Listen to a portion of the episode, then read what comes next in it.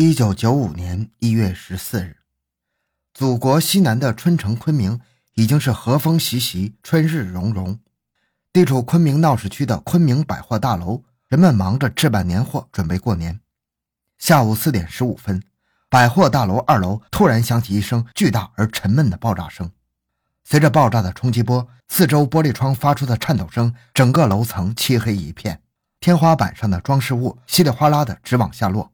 惊慌的人群潮水般的向一楼通道涌去，紧接着一楼又响起一声巨大的爆炸声，一些易燃物品被烧着了，伴着浓烈硝烟味的火焰四处蔓延，直往天花板上窜。被吓坏了的人们呼叫着，不顾一切的往大楼外涌去。就在这时，昆明市公安局缉毒大队民警郑飞等同志开车途经百货大楼，见状立即停车打电话报警。也就在这个时候，很多人也纷纷向有电话的地方跑去。幺幺九、幺二零、幺幺零等电话被一一拨通，瞬间，消防车、警车、救护车从昆明的各个地方向百货大楼赶来。欢迎收听由小东播讲的《昆明百货大楼爆炸案》。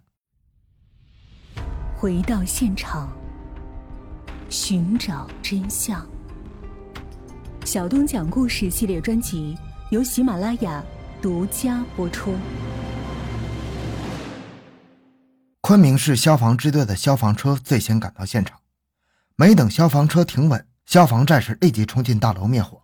与此同时，云南省昆明市公安机关的领导及干警也相继赶到。公安干警忙着抢救伤员，组织疏导群众。十分钟后，大火被扑灭了。昆明市公安局特警支队在百货大楼外围设起警戒线，交警在紧张有序地疏导交通。一辆辆警车与救护车将伤员分别送往省属的各大医院。这就是震惊全国的幺幺四百货大楼爆炸案。后经统计，此次爆炸造成一人死亡，九十八人受伤，其中重伤十四人，直接经济损失达六百万元。省市公安机关对爆炸现场进行了认真细致的勘查。第一爆炸现场位于百货大楼二楼西面卖衣服的精品柜旁，二楼水泥地面被炸开了一个直径约五十厘米的洞。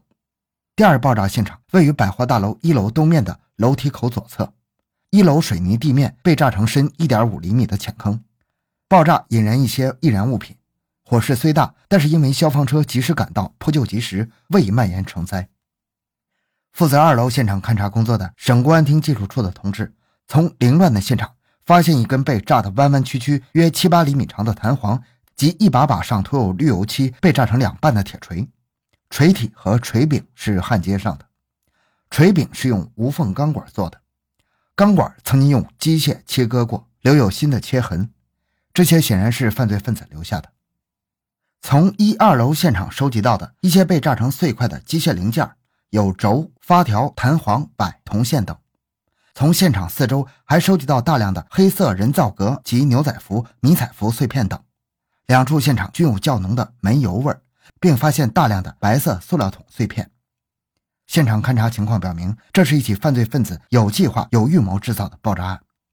案犯使用的是民间开山采石用的安梯炸药，炸药用牛仔服和迷彩服包裹，放置在黑色人造革的提包内，并安放了定时装置引爆，且在爆炸装置中使用了煤油助燃。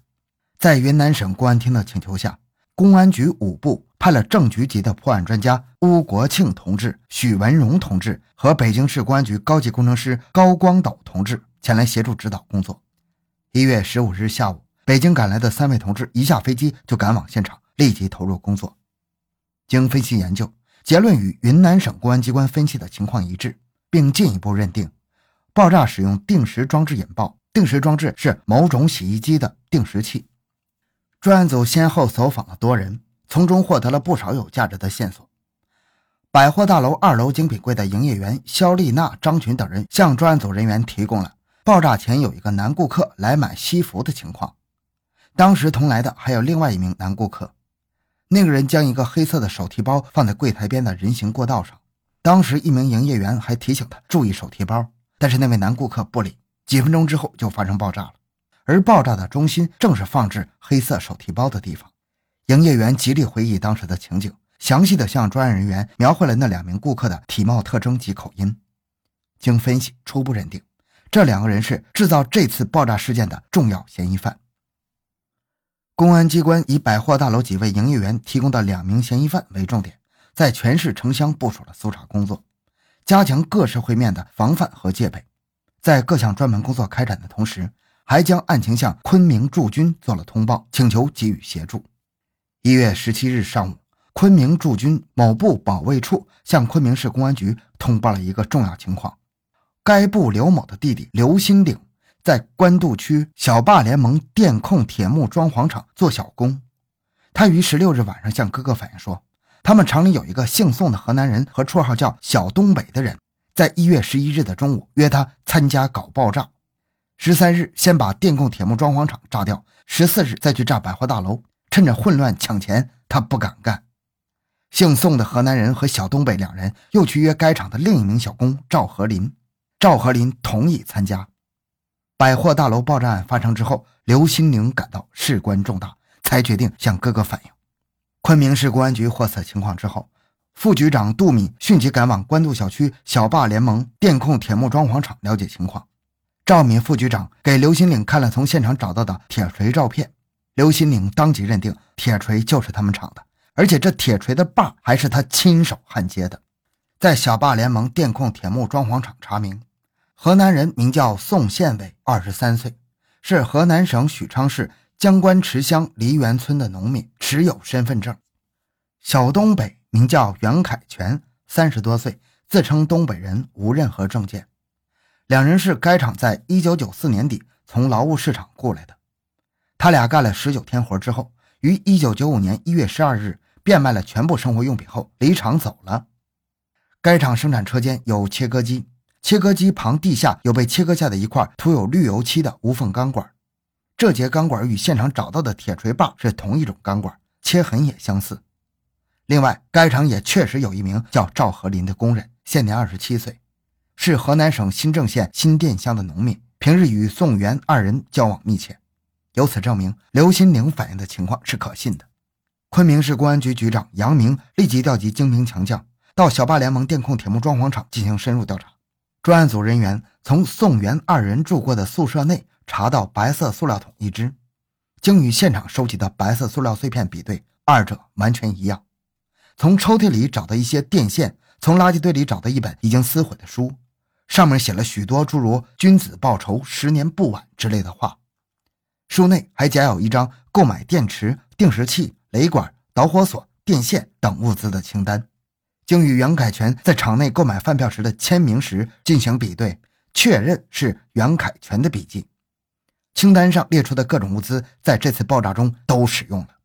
该厂工人证实，宋元二人有两个黑色的人造革提包，有牛仔服和迷彩服。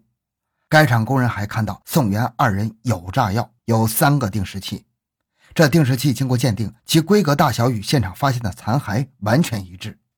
在现场找到的铁锤，经工人证实是厂里发给袁凯全使用的。经过科学检验，锤把曾经在该厂的切割机切割过。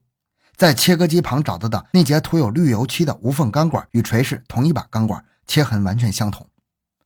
该厂的炊事员还证实，宋元二人离厂出走时，亲眼看见他俩提着两个装得很满的黑色人造革手提包。